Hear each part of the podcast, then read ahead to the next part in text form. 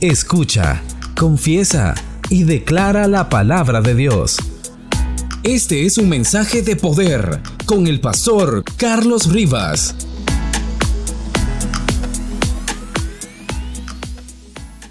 El mes de enero y retomamos nuestro estudio bíblico. Los días miércoles estamos estudiando en su iglesia el libro de Apocalipsis. Vayan conmigo por favor al capítulo número 19 del libro de Apocalipsis. Estamos ya en la parte final de este apasionante libro. Llevamos ya más de un año de estar estudiando este libro, hermanos, y es precioso lo que hemos aprendido. Así es que Apocalipsis capítulo número 19, hoy va a aprender usted bastante. Vamos a, orar y vamos a pedir al Señor que, que nos hable a nuestras vidas que hable a nuestro corazón. Padre nuestro que estás en el cielo y que estás en esta reunión también, porque cuando dos o tres se reúnen en tu nombre, tú estás en medio de ellos. Y ahora en tu nombre, por tu nombre y para tu nombre, nos hemos reunido en esta noche. Por eso te suplicamos que nos reveles tu palabra, que hables a nuestras vidas. Ven Espíritu Santo ministra nuestras vidas y háblanos a nuestro corazón. Te lo suplicamos en el nombre poderoso de Cristo Jesús, que vive y reina en unión del Espíritu Santo y es Dios por los siglos de los siglos. Amén. Capítulo 19, versículo número 1. Cuando lo tengan listo me dicen un fuerte, poderoso, enérgico y escandaloso amén. Después de esto, oí una gran voz de gran multitud en el cielo que decía, aleluya, salvación y honra y gloria y poder son del Señor nuestro Dios, porque sus juicios son verdaderos y justos, pues ha juzgado a la gran ramera que ha corrompido a la tierra con su fornicación y ha vengado la sangre de sus siervos de la mano de ellos. Y otra vez dijeron, aleluya. Y el humo de ella sube por los siglos de los siglos. Y los veinticuatro ancianos y los cuatro seres vivientes se postraron en tierra y adoraron al que estaba sentado en el trono y decían, amén, aleluya. Versículo número 5, dice la escritura, y salió del trono una voz que decía, alabad a nuestro Dios todos sus siervos y los que le teméis, así pequeños como grandes. Y oí como la voz de gran multitud con el estruendo de muchas aguas y como la voz de grandes truenos que decía, aleluya, porque el Señor nuestro Dios Todopoderoso reina. Gocémonos y alegrémonos y démosle gloria porque han llegado las bodas del Cordero y su esposa se ha preparado y a ella se le ha concedido que se vista de lino fino, limpio y resplandeciente, porque lino fino son las acciones justas de los santos. Esta es palabra de Dios, hermanitos. Tenga la bondad de tomar su asiento, por favor, hermanos. La primera vez que escuché este cuento, se lo escuché cuando yo era muy joven a Chafid Handal y me encantaba el humor con que lo contó. Se llama El cuento del infierno en campaña electoral. Y cuentan que un hombre falleció, se murió y subió a las puertas del cielo donde estaba San Pedro y San Pedro lo estaba esperando. El problema que el hombre tenía era que él no poseía las credenciales, la visa para poder entrar al cielo, ni tampoco tenía su visado para poder entrar al infierno. Entonces San Pedro cuando revisa el nombre de ese fulano, se pone a pensar y se le ocurre una solución salomónica frente a esto. Bueno, vos no, no tenés credencial ni visa para entrar al cielo ni al infierno. Entonces vamos a hacer una cosa. Vas a pasar un par de días en el cielo y luego otro par de días vas a pasar en el infierno. Luego tú mismo vas a decidir dónde quieres estar después de los dos días que estés en el cielo y los dos días en el infierno. Y le pareció bien al hombre. Entonces se va el hombre y pasa los primeros dos días en el cielo entre cantos angelicales, arpas, violines, nubes, paz y una dicha y una felicidad espiritual y los ángeles adorando y moviéndose entre las nubes. Terminan sus dos días y el hombre lo bajan al infierno. Y ahí, hermanos, era totalmente lo contrario. Había un holgorio que nunca se había vivido, una discoteca con música electrónica, fiesta, casino, juego de azar, mariachis, tragos, placeres y todo lo que él quería. Finalmente terminan los dos días en el infierno y vuelve a donde San Pedro y el hombre le dijo, San Pedro, quiero expresarle mi gratitud. He ido al cielo, es muy bonito, la música es muy llena de paz, de arpas, ahí se encuentra una tranquilidad y todo. Pero realmente hoy me temo que yo prefiero irme para abajo porque allá en el infierno hay un tipo carismático, enigmático, elegante que lo recibe a uno y es una fiesta más que lo que aquí hay. Bueno, pues le dijo San Pedro, váyase para el infierno.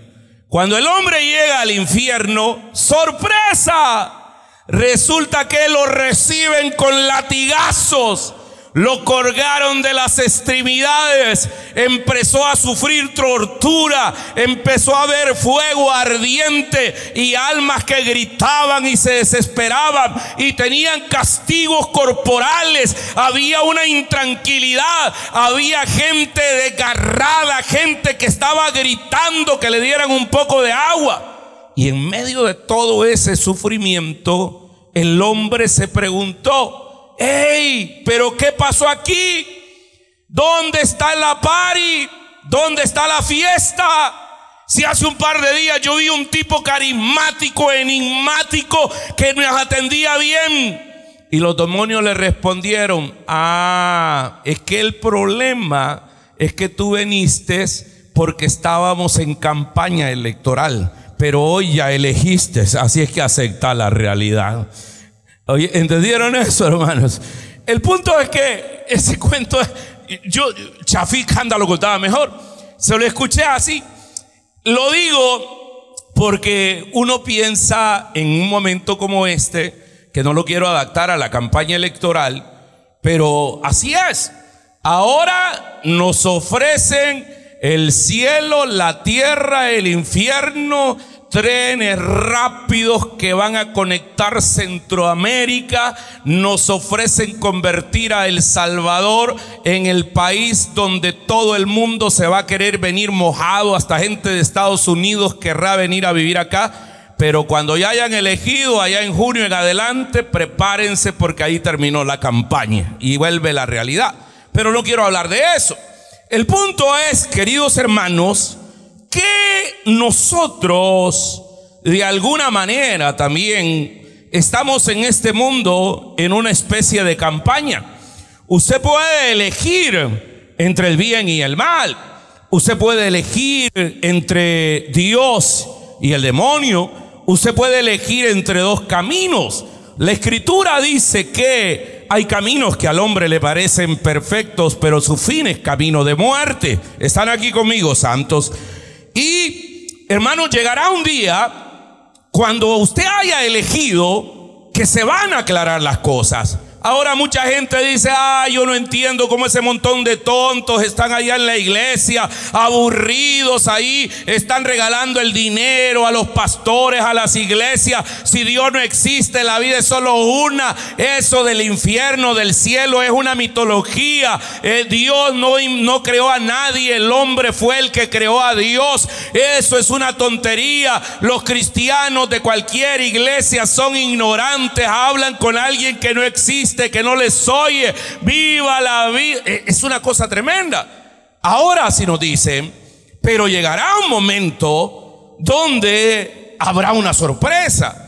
Porque lo que dice la escritura se va a cumplir. Hermanos lindos, la misma palabra de Dios dice que el cielo y la tierra pasarán, mas mis palabras permanecerá para siempre. Y ninguna tilde de esta palabra dejará de cumplirse, ninguna coma. ¿Están aquí conmigo, santos? La verdad es que así será. Y yo les tengo una buena noticia. Al final de los tiempos, de lo que abre el libro de Apocalipsis, el libro de la revelación, ahí veremos la verdad. Ahí el bien triunfará sobre el mal. Ahí la luz triunfará sobre las tinieblas. Ahí el Padre, el Hijo y el Espíritu Santo triunfará sobre el diablo, el anticristo y el falso profeta. Ahí la verdad triunfará sobre la mentira. Ahí triunfará el día sobre la noche. Ahí triunfará lo bueno sobre lo malo. Ahí será el día donde el Dios de los cielos va a compensar a todos aquellos que le han servido y han elegido por el cielo. Aleluya. Digan amén por eso, hermanos. Veamos acá en el texto que hoy hemos leído, pero antes retrocedamos un poquito, porque ustedes acordarán que el capítulo número 18 y el capítulo número 19, perdón, el capítulo 17 y 18 habla precisamente acerca de la condenación de la gran ramera de la Babilonia. El capítulo 16 es el final, la destrucción de la Babilonia, la Babilonia religiosa. Hablando, queridos hermanos, de esa Babilonia que representa la iglesia apóstata, aquellos que no son lavados por la sangre del cordero. Y luego la, otra parte, el capítulo 18, trata acerca de la Babilonia comercial. Pero aquí, hermanos, tendremos la destrucción precisamente de esas dos Babilonias. Mire usted lo que dice el capítulo 17, versículo número 16 para que vean cuál es el final de la Babilonia religiosa, de esa religión apóstata, de esa religión politeísta, panteísta, que no reconoce que hay un solo Dios y que toda rodilla se debe doblar en el cielo y en la tierra y toda lengua debe confesar que Jesucristo es el Señor para la gloria de Dios Padre. ¿Están aquí conmigo, santos? Mire lo que dice la Escritura versículo capítulo 17, versículo 16. Y los diez cuernos que vistes es la bestia. Estos, dice, aborrecerán a la ramera, le dejarán desolada y desnuda y devorarán sus carnes y la van a quemar a fuego. La falsa religión va a ser destruida por esos diez cuernos que representan el poder político, económico y religioso que van a estar confabulados. Ellos van a aborrecer a la ramera, la van a dejar desolada, desnuda y la van a terminar quemando. Ah, ese es el final de esa falsa iglesia de la que hablamos en el capítulo 17. El capítulo 18 habla acerca de la destrucción y el final de la Babilonia comercial. Queridos hermanos, no es que el comercio sea malo, porque todos de alguna manera estamos sumergidos en el comercio, porque todos, vende, todos compramos y vendemos algo, o bueno, por lo menos todos compramos algo, ya sea que compremos, compremos productos o compremos servicios. Usted puede comprar productos como ir y comprar alimento, comprar materiales de construcción, un vehículo, una casa. pero también compra servicios como servicios de educación, de salud, servicios de asistencia en, en cualquier área de su vida. Entonces todo de alguna manera en este mundo compramos y algunos hacen la doble función, no solo compran, sino que también venden. Usted vende. Entonces cuando se está condenando acá lo que sería la Babilonia comercial, es esa Babilonia idolátrica, es esa sociedad que sustituye al Dios de los cielos, el, Señor y Rey del universo, y en su lugar levanta el mercado. Es esa Babilonia que, queridos hermanos, tiende a ser un Dios de las cosas materiales. Pues esa Babilonia va a ser destruida. Mire lo que dice el capítulo número 18, versículo número 8. Por lo cual, voy a leerles una versión eh, de la NBI. Dice, por eso, en un solo día le sobrevendrá sus plagas, pestilencias, aflicción y hambre. A esa Babilonia será consumida por el fuego, porque poderoso es el Señor Dios que la juzga. Dice ahí en un solo día. Y si se fijan en algo interesante, es que la Babilonia religiosa va a ser destruida por los poderes, por los diez cuernos, que dice el, versículo 16 del capítulo número 17, que los diez cuernos de la bestia van a aborrecer a la ramera, la dejarán desolada, desnuda, devorarán sus carnes y la quemarán a fuego. Pero aquí la Babilonia del capítulo 18, la Babilonia comercial, ya no es el hombre el que la va a juzgar sino que es el Señor mismo. Por eso dice, porque poderoso es el Señor que juzga y hace justicia. Mire otro final, capítulo 18, versículo 17. Por una hora, allá era algún día. Aquí dice que va a ser más rápido, inminente. Por una hora han sido consumidas tantas riquezas, porque en una sola hora será destruida toda riqueza. Todos los capitanes de barco, los pasajeros, los marineros y todos los que viven en el mar se detendrán a lo lejos al ver el humo del fuego que los consume y exclamarán, hubo jamás una ciudad como esta gran ciudad. Versículo 19, harán duelo y orarán lamentándose a gritos y dirán, ay, ay de la gran ciudad con cuya opulencia se enriquecieron todos los dueños de las flotas navieras. En una sola hora ha quedado destruida.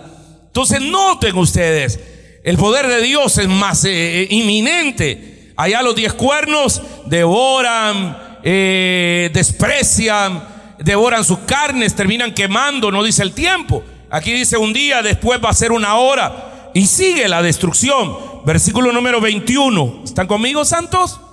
Dice la palabra en el 21, entonces un ángel poderoso levantó una piedra del tamaño de una gran rueda de molino, la arrojó al mar diciendo, así también tu Babilonia, gran ciudad, será derribada con la misma violencia y desaparecerás de la faz de la tierra. Jamás se volverá a brillar en ti la luz de ninguna lámpara. Jamás volverá a sentirse en ti el regocijo de las nupcias, porque tus comerciantes eran magnates del mundo, porque con sus hechicerías engañabas a todas las naciones.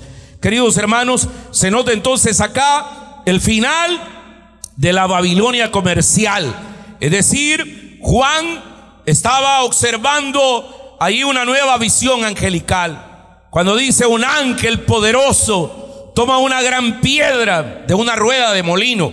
La reina Valera dice en el 21, un ángel poderoso tomó una piedra como la piedra de molino. Alguna gente dice, ah, la piedra de molino es aquella con que molía uno en piedra, que era una piedra chiquita, así, ¿verdad? ¿Se acuerdan? Las piedras de molino. No, pero no es esa que habla aquí, hermano. La piedra de molino era con la que molían el trigo. Para poder mover una gran piedra de molino eran de pura piedra, de roca. Y hermanos, la, ponían con una, con una eh, palanca y luego eh, con animales tenían que moverlo, así como mueven el yugo en las moliendas. Entonces la piedra iba moliendo el trigo y iba, ¿cómo se llama?, sacando toda la, lo que era la paja y dejando solo el trigo. Y esa piedra llegaba a medir algunas veces hasta tres metros de alto. Era una cosa tremenda.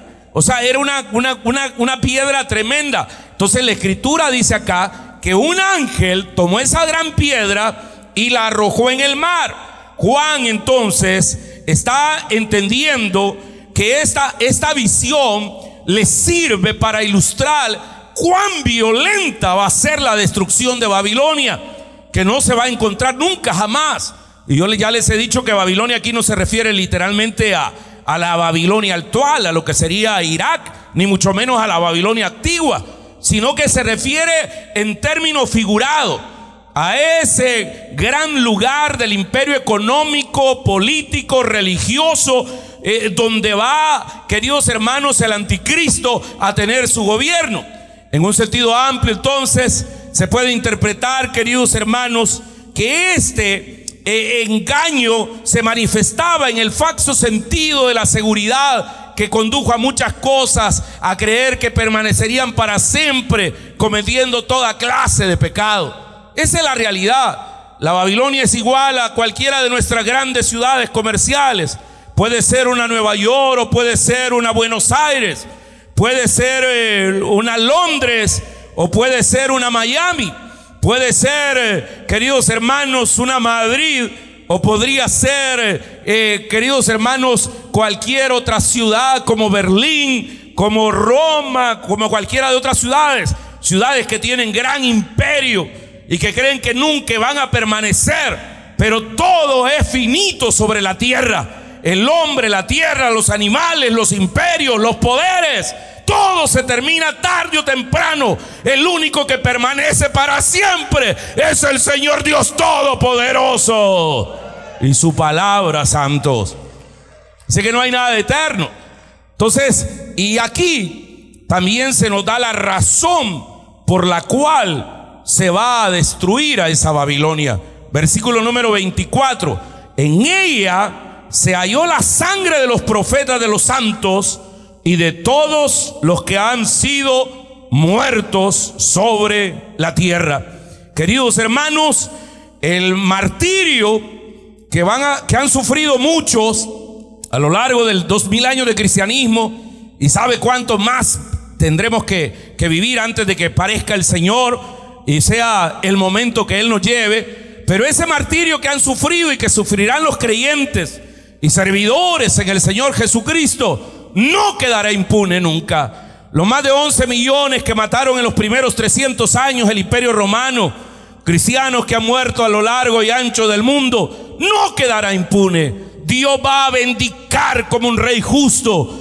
No, eh, queridos hermanos, el Dios de los cielos dice aquí que va, a destruir él mismo en una sola hora y no quedará rastro alguno de esos grandes imperios que se levantan.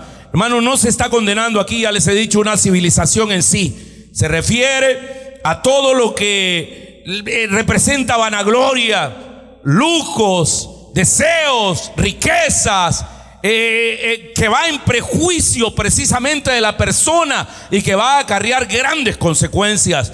La verdad es que uno necesita para vivir ciertas cosas y Dios no va a condenar el hecho de que nosotros vamos a comprar. O sea, todos somos compradores, ya les he dicho, ¿verdad? Usted compró ahora tras, servicio de transporte, compró bienes, qué sé yo, fue a comprar pan, huevos, salsa, lo que sea. Usted compró servicios de educación, matriculó a sus niños, pagó la colegiatura y compró bienes como por ejemplo, eh, eh, qué sé yo, se fue a comprar una ropa. Usted compró servicios médicos y compró eh, bienes como, qué sé yo, un par de zapatos, una casa o lo que sea. Entonces, hermanos lindos, no se está condenando el hecho de comprar o vender, sino que lo que se está condenando es que cuando el comercio, cuando el marketing que por cierto, yo no sé si han escuchado este término, el neuromarketing.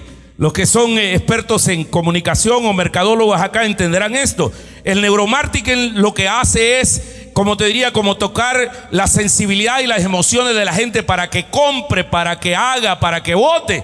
Y es que el hombre, queridos hermanos, en busca de, del consumo, del placer, en busca de, del tener, de, esa, de ese cosismo, de ese eh, ¿cómo te diría? Neoliberalismo, de ese capitalismo salvaje, de esa, eh, ¿cómo te diría? Deseo de querer tener placer en las cosas, que es algo enfermizo, por cierto, ¿verdad? Porque quien basa su felicidad en torno a lo que no, a lo, a lo que tiene o a las cosas materiales que no tiene, será una persona infeliz, porque siempre uno quiere otras cosas. Si usted puede tener un buen carro y va a querer otro, usted puede tener un buen reloj y va a querer tener otro reloj. Están aquí conmigo, santos. Entonces, el punto es, eso es lo que se está condenando. Entonces, hasta este momento, están claros ustedes, queridos hermanos, en que el final de los que le han dado la espalda a Dios, tanto en el mundo religioso como en el mundo social, mercadológico, comercial, esos serán destruidos. Para ver si me han puesto atención, ¿quiénes destruyen la Babilonia religiosa? Los diez cuernos que representan los poderes de la tierra. ¿Y quién destruye la Babilonia comercial? Dios mismo. Y, ahí, y es interesante que hay tres grupos que reaccionan a esa destrucción. Estos tres grupos tienen diversas reacciones frente a la destrucción. El primer grupo está en el capítulo número 18, versículo número 9, y se refiere precisamente a los reyes de la tierra. Dice, por lo cual, el versículo 9 dice, y los reyes de la tierra que han fornicado con ella, con la Babilonia comercial, y con ella han vivido en deleites, ¿qué van a hacer? Llorarán, harán lamentación sobre ella cuando vean el humo de ese incendio. Entonces mire cómo reaccionan. Los reyes de la tierra van a llorar, se van a lamentar por lo que va a pasar. Y eso pasa, hermanos, o sea, cuando de repente, eh, eh, qué sé yo, un imperio se puede venir abajo. O sea, en cuestión de un minuto se puede venir abajo. Yo no sé si se acuerdan ustedes de lo que hizo el huracán Katrina, por ejemplo. Un fenómeno de la naturaleza, que Dios al final es quien dirige la naturaleza. ¿Se acuerdan ustedes cómo inundó toda esa gran ciudad? ¿Cómo se llamaba? No me acuerdo la, la gran ciudad que fue inundada por el Katrina. Alguien que me lo recuerde aquí en este momento. Nueva Orleans. Sí, eh, toda esa parte norte, Nueva Orleans y todo lo demás. ¿Y cómo quedó bajo agua? ¿Y cómo se veían las caravanas de gente de mucho dinero y, dejando Walmart, dejando eh, McDonald's, dejando eh, JCPenney, Nostrom, Old Navy y Marshall hasta Ross? ¿Y dónde quedó todo eso? ¿Dónde quedaron las ventas de carros, de BM, de Audi, de Nissan, de Ford? Quedaron debajo del agua. Es decir, todo el poder se puede terminar. Es decir, frente a Dios no hay, no hay poder tan grande. O sea, y eso ha sido así. Por ejemplo, ustedes se acuerdan en 1900, en 1905, 1906, en California, sobre todo en el área de San Francisco, hubo un gran terremoto que dejó toda la ciudad abajo se la acabó por completo. O sea, poderes así como tal. O poderes por la naturaleza o creados por el mismo hombre. ¿Cuál era el signo del imperio americano? El signo de donde se tomaban las decisiones de la bolsa de valores. Los edificios más altos que representaban el poder económico en el mundo. Donde la bolsa de valores manejada desde Washington dominaba las Torres Gemelas en Manhattan, en Nueva York. ¿Y qué pasó el 1 de septiembre del año 2001? A las 8 de la mañana, ¡pau! Se fueron abajo. Es decir, todo, la gran vanagloria puede desaparecer en cualquier momento. Y por eso los reyes de la tierra, que son los gobernantes, los que dominan, ¿qué van a hacer? Van a lamentarse y van a llorar. El otro grupo que reacciona son precisamente los comerciantes. Miren ustedes el versículo número 11. Eh, Ahí están los comerciantes y los mercaderes. Y los mercaderes de la tierra lloran y hacen lamentación sobre ella, porque ninguno va a poder comprar más su mercancía. Claro, los mercaderes de la tierra, los grandes dueños de, de, de qué sé yo, de transnacionales, de telefónicas, de aparatos eléctricos, de carros, de aviones, de jets. Ahí están eh, lo que comerciaban. Ellos van a llorar porque se les terminó el negocio. Versículo 15, los mercaderes de estas cosas que se han enriquecido a costa de ella.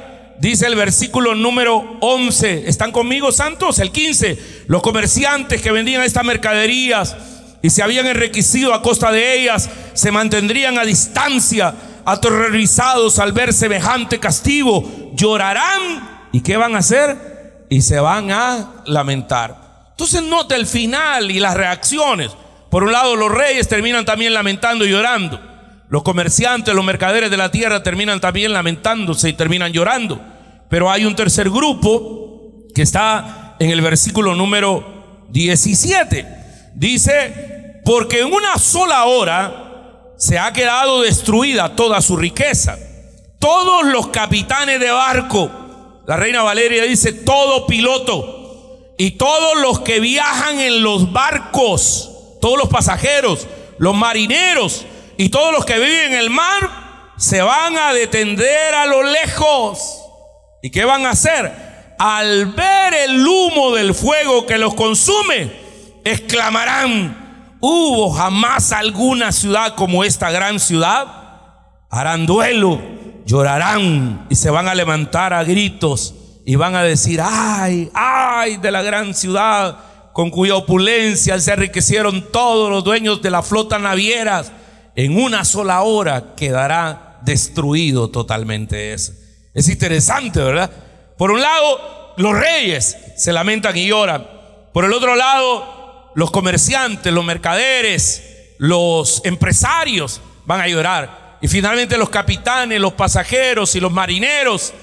Sobre todo ahora, hermanos, cuando el Titanic es una caricatura, los grandes barcos que se hacen ahora en el mundo. Uno va a, ciudades como Fort Lauderdale, Miami, va a, Nassau en Bahamas, o a, qué sé yo, a Cartagena, o a Colón en Panamá y observa embarcaciones de diferentes empresas, hermanos de barcos que pueden tener hasta 18 pesos arriba, que tienen eh, parques adentro, que tienen centros comerciales, gimnasio, pistas para correr, que pueden medir hasta 3 kilómetros a la, redonda para poder cruzarse un barco de esos, que pueden llevar hasta 12 mil pasajeros, 4 mil tripulantes y 8 mil gentes que van eh, eh, de vacaciones en esos grandes cruceros, inclusive transatlántico y todo lo demás, pues los capitanes de esos barcos, los pasajeros y los, eh, ¿quiénes más menciona ahí? Los, los marineros, menciona tres, menciona tres que son los capitanes, los pasajeros hay los marineros, los comerciantes, los, eh, los, dueños de las navieras, ¿verdad? Entonces de repente van a hacer tres cosas. Y dice ahí al, al final, en el versículo número 19, dice, harán duelo, van a llorar y se van a lamentar a gritos. ¿Por qué? Porque se ha terminado todo el poder. Pues hasta aquí llega para aquel como el, el cuento de, del infierno, que tiene que elegir que dijo yo me voy para abajo. Estos eligieron aquí lo que le vendieron en campaña. Ir a la iglesia, qué aburrido es, eso es para viejita, eso es para viejito. No, hombre, no hay que ir a la iglesia, hay que ir a mover el cuchumbo, así con todo. Entonces, y, eso es lo que le vende. Pues aquí está el final. Aquí está el final, ¿verdad? Cuando ya no están en elecciones. Cuando ya el diablo no se presenta como un tipo carismático, magnético, atractivo y atento, sino que empieza a lanzarte al lago de fuego. Están aquí, queridos hermanos. Pero para los santos, para los que eligieron al Señor, para los que le entregaron al Señor su vida, para los que le recibieron como el Señor, para aquellos que reconocieron a Cristo como cabeza, como ley fundamental el amor para aquellos que hemos nacido de nuevo, para los que reconocemos que Jesucristo es el Señor del universo. Ese momento es el momento de celebrar y de hacer una gran fiesta. Aleluya. Ese momento es el momento de la alegría. Es el momento del gozo. Es el momento del regocijo. Es el momento que suenen los tambores, que derrachen a la alegría, que se sienda en esta casa, que retumben sus ángeles. Porque queridos hermanos, va a haber una alegría tremenda. Y eso lo dice el versículo 20 como una introducción. El capítulo 18, versículo 20, dice, alégrense sobre ella el cielo y vosotros los santos apóstoles y profetas porque Dios ha hecho justicia sobre ellos. Y en ese contexto, hermanos, es que comienza el capítulo 19. Que el capítulo 19 es como una explosión de alegría. Cuando dice, oí una gran voz de gran multitud en el cielo. Lo primero es que empieza es en el cielo, ahí en la eternidad. Los ángeles están en el cielo, los arcángeles, los querubines. ¿Y qué decían, hermanos? ¿A ustedes están igual que esto, no? ¿Están mudos o qué? Voy a leer el pasaje. Después oí una gran voz en el cielo, una gran multitud, que decía, salvación, honra y poder son del Señor nuestro Dios. ¡Wow! Mire qué gran diferencia para aquellos locos que estaban lamentándose en duelo y llorando, ¿verdad? Mire cómo cambian las cosas. Al final los tontos y fanáticos que íbamos a las iglesias evangélicas, los que nos criticaban, terminemos, terminaremos siendo los más sabios, ¿verdad? Adorando y alabando al Señor. Y vamos a terminar, como dice el versículo 1, diciendo, aleluya, salvación y honra y gloria y poder son del Señor nuestro Dios.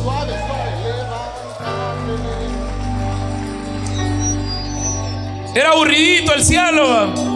El violín, las arpas, la paz. Ah, versículo 2. Dice la escritura, porque sus juicios, los juicios de Dios, son verdaderos. Y además de ser verdaderos, ¿son qué, hermanos?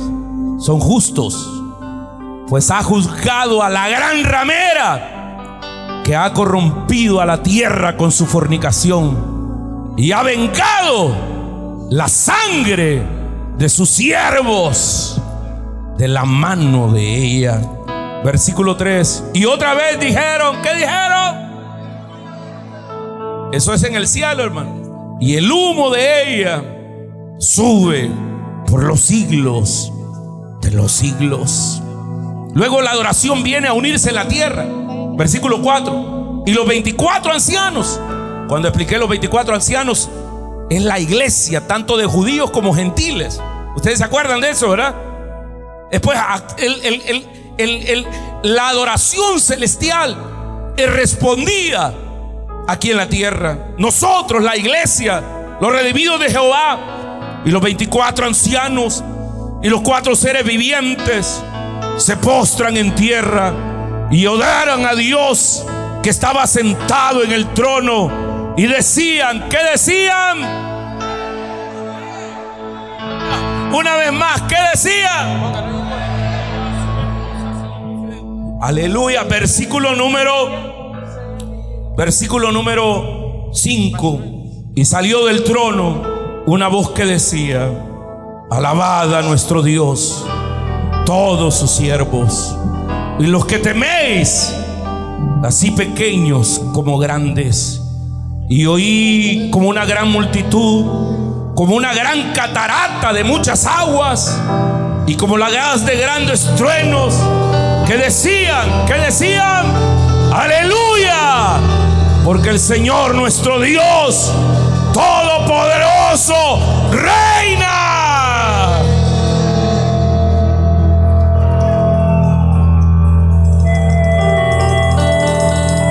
El final, santos. El bien triunfará sobre el mal. Jesucristo triunfará sobre el anticristo. La iglesia triunfará sobre los demonios. Y nosotros como iglesia, en el versículo 7, recibiremos una invitación para ir a una gran boda. Y vamos a decir, gocémonos y alegrémonos y démosle gloria, porque han llegado la boda del Cordero y su esposa se ha preparado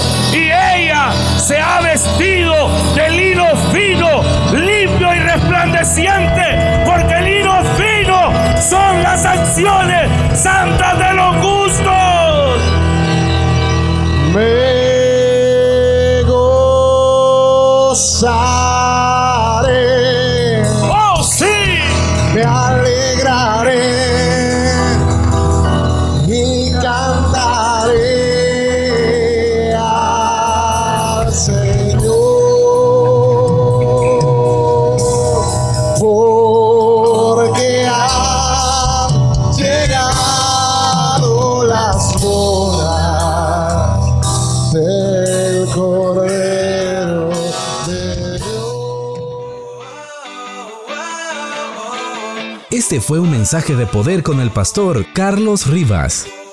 Si te gustó este mensaje, visítanos en www.iglesiatai.org o suscríbete a nuestro canal en YouTube para más recursos. Mantente conectado con nosotros a través de nuestras redes sociales. Dios te bendiga.